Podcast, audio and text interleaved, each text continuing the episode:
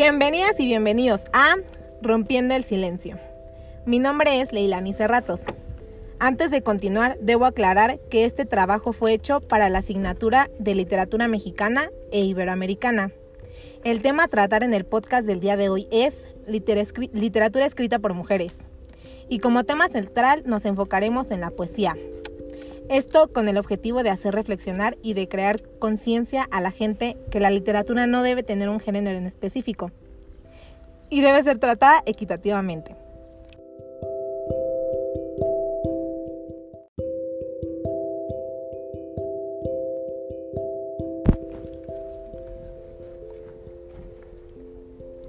A continuación, mis compañeros nos harán una breve introducción acerca de la literatura a través del tiempo.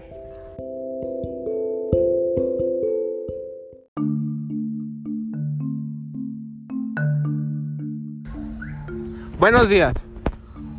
Mi nombre es Juan Carlos Padrón y antes de comenzar me gustaría hacer una interferencia y preguntarles. ¿Ustedes cómo tienen definido el concepto sexo y género? Excelente día Juan Carlos. Mi nombre es Carlos Delgado.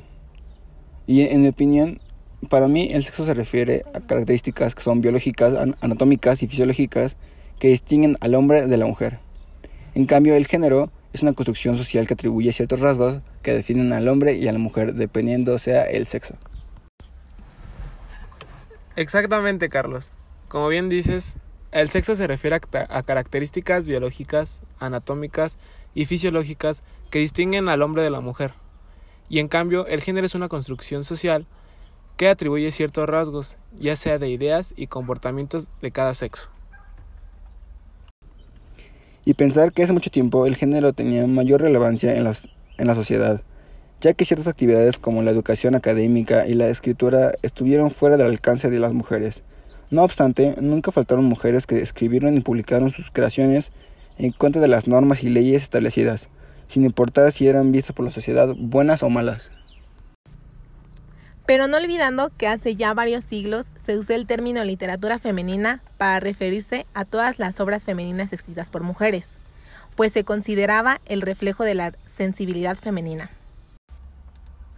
Y ese, como bien dices, Leilani, a finales del siglo XIX y XX trajo muchos cambios en los países de América Latina, así como la incorporación de la mujer en el ámbito laboral la difusión de ideas y entre otras cosas, las mujeres comenzaron a tener voz y voto dentro de las cosas importantes.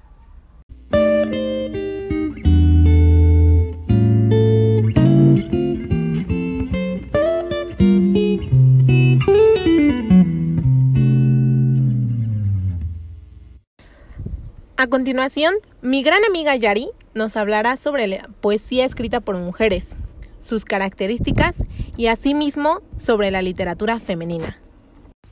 Hola, mi nombre es Yaritzi Barrios y como bien nos comentaba hace un momento Juan Carlos, en la actualidad la literatura femenina nos ha englobado textos literarios escritos por miles de mujeres reconocidas a nivel mundial, quienes comparten características que influyen en mayor o menor medida en sus creaciones. Realmente es impresionante cómo la poesía ha sido cultivada con éxito por una gran cantidad de escritoras desde hace cientos de años. Y es que sí, Yari. E imaginar que antes del siglo XX se pensaba erróneamente que este mismo trataba temas subjetivos. De ahí viene el hecho de verlo como un concepto erróneo.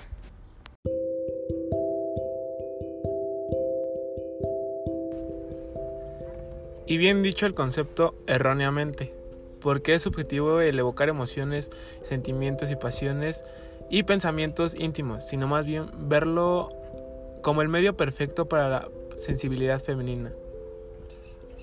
Así visto, desde un punto de una autora puede explorar la delicadeza de su alma. Así la crítica literaria cuestionó estas ideas y produjo varios estudios sobre esta poesía de mujeres en 1960. Esto con enfoques distintos los cuales se encargaban de valorar la calidad de las obras y aportaciones de las autoras del género lírico. Un ejemplo sencillo de esto es la primera gran poeta, Sor Juana Inés de la Cruz, heredera de la tradición de Occidente. Sus decenas de sonetos, eligias, silvas, décimas, representan una prolífica producción, por así decirlo, o una facilidad de hacerse abundante, que no solo fue leída en América, sino también en lugares como España, así recibiendo numerosas alabanzas.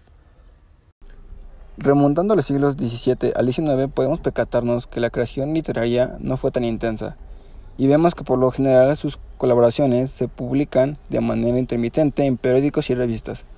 Sin embargo, muchos investigadores se han dado a la tarea de recuperar y analizar las composiciones de muchos poetas iberoamericanos de aquella época, así que dándonos una idea de la versión más dirigible y entendible para las multitudes y gente que le gusta la literatura iberoamericana.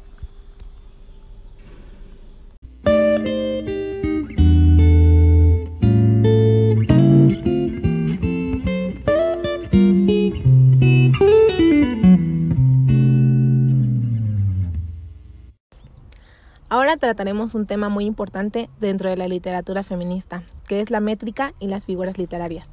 Como cualquier texto de literatura feminista, es producido a partir de recursos fónicos como el metro, la rima, el ritmo y entre otras cosas que hacen que las figuras literarias creen un texto de cultura y creatividad.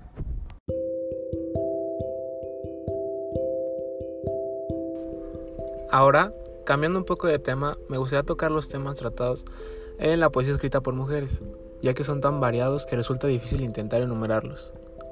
Así que varios de los temas de la lírica, como lo son el amor, la soledad, la locura, el desamor, la muerte, la melancolía, la felicidad, lo efímero de la vida y la naturaleza, en los cuales caracteriza la evolución eh, y emociones, así coincidiendo con varios temas de los cuales también hablan autores del género masculino.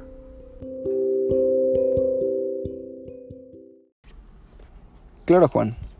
Como ejemplo podemos hablar de la autora michoacana, Esther Tapia de Castellanos, la cual en su poema Al genio trata sobre una alabanza a la patria. Y así respondiendo lo anterior con el contexto histórico en el que se escribió, fue escrito después de la independencia de México, cuando los intelectuales buscaban construir una nación con una identidad propia.